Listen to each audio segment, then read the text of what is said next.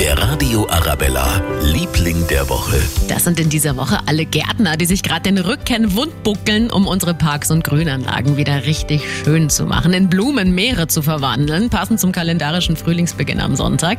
Die Gärtner im Nymphenburger Schlosspark zum Beispiel, zu 15 sind sie und pflanzen diese Woche über 100.000 Blumensetzlinge in die Beete. Moment, ich tippe das jetzt mal kurz in den Taschenrechner ein. 1000 geteilt durch 15, ja, 6666 Periode 6. Ohne Frage, die Herrschaften leisten was. Darum bekommen Sie heute unseren Titel Liebling der Woche.